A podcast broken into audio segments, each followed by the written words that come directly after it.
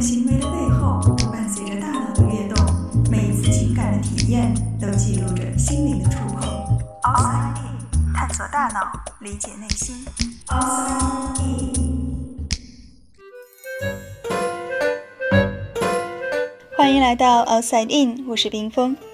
作为一个视觉正常的人，我们很难想象盲人的世界。似乎当我们闭上眼睛，周围的一切都变得不确定。没有了视觉，我们寸步难行。但也有时候，我们似乎并不是非得依靠视觉才能够做事的。即便是闭上眼睛，我们也可以熟练的刷牙，又或者在黑暗中，虽然看不见东西，还是能够顺利的完成像是脱衣服、系鞋带这样的事情。而事实上，这些事情看起来并不简单，甚至有时候还会需要一些技巧。那么，为什么没有视觉的帮助，我们依然可以毫无障碍的做这么多事呢？现在，让我们闭上眼睛，暂时告别视觉。在很小的时候，幼儿园的老师就会教我们：这是鼻子，这是眼睛，这是耳朵。然后还会让我们指出自己的鼻子、眼睛、耳朵分别在什么地方。当时的你可能不会想到这样一个问题：为什么明明看不见耳朵，我却能够一下就指出它的位置呢？同样的，当我们在黑暗中系鞋带、刷牙的时候，我们首先得知道鞋带或者说是脚的位置，以及牙齿或者说嘴巴的位置。虽然我们说人是一个整体，我们知道身体各个部位的空间位置是再正常不过的事情了，可是仔细想想，大脑究竟是通过什么样的方式知道这些的呢？在之前我们说眼睛不停在转，世界为什么不晃的时候，我们也说到过一个主要的原因，那就是控制我们眼球运动的眼部肌肉，每动一下都会给大脑发送信号。于是，大脑就可以据此推断我们现在正看向什么方位。眼睛是这样，对于我们身体的其他部位也是如此。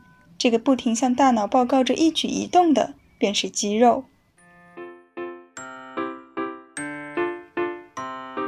我们的身体之所以会动，是因为有肌肉在进行调控。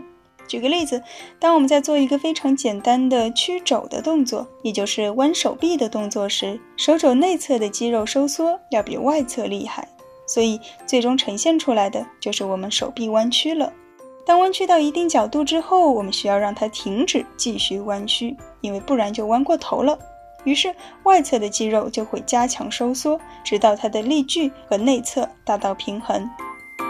肌肉之所以知道要收缩多少才能达到应有的效果，是因为它们有一把尺子。这把尺名字叫做 muscle spindle，中文是肌梭，梭子的梭，或者是肌纺锤，因为它的形状就跟我们在织布的时候用的梭子很像。那它的任务就是检测肌肉长短的变化以及变化的速度。而与肌肉和骨骼连接的地方还有另外一个关键部位，叫做 Golgi tendon organ，中文是高尔基腱。它是一种肌腱，也就是我们经常会听到的运动不当可能会导致肌腱撕裂。而这个肌腱它是和胶原蛋白缠绕在一起的，所以当骨骼开始收缩的时候，肌腱内部就会发生挤压，而这种挤压就好比是一种机械刺激。它会产生神经讯号，告诉大脑肌肉收缩的力到底是多少。如果说 muscle spindle 是一把尺，那么 Golgi tendon organ 它就是一杆秤，它们合在一起，完整的报告了肌肉的身高和体重。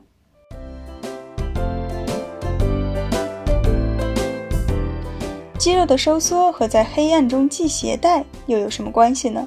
其实这个问题的关键点就在于我们如何在不依靠视觉的情况下知道手和脚的相对位置，而答案就隐藏在肌肉的运动中。在每一次肌肉发力的时候，都会有一份这样的报告传输给大脑，而大脑根据这些报告不断的调整参数，更新着记忆库中我们身体的姿态。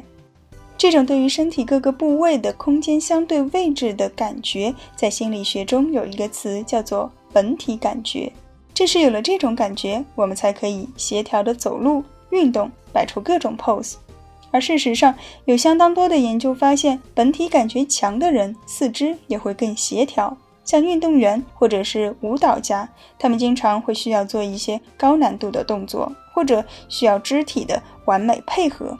比如跳水运动员，他们在空中翻腾的姿势，每一个细节都需要严格的控制，这就必须要非常清楚每一个时刻身体各个部位的空间位置究竟在哪里，以及它们移动的方向和速度。而这样的技能其实是可以通过训练来加强的。比方说，我们可以通过平衡的训练来加强这种本体感觉。因为当我们在试图保持平衡的时候，全身的肌肉都在用力，并且它们相互制约着。虽然看起来是不动的，但其实每一个部位都在动。另一种方法是力量训练，它可以锻炼肌腱对于肌肉力量的感知。当然，训练一定要适度，否则很容易拉伤。或者，我们也可以尝试做一些弹跳运动。当然，也可以试着闭起眼睛来练瑜伽。你会发现，当眼睛闭着的时候，会比睁着的时候更难以保持平衡，因为没有了视觉的辅助，我们要完全依靠本体感觉来维持身体内部的平衡，以及身体相对于外部世界的平衡。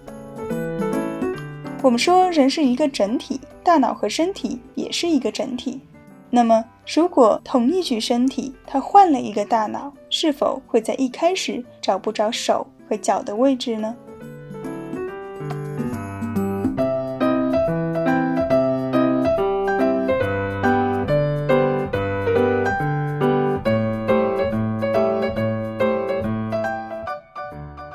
探索大脑，理解内心，Outside In。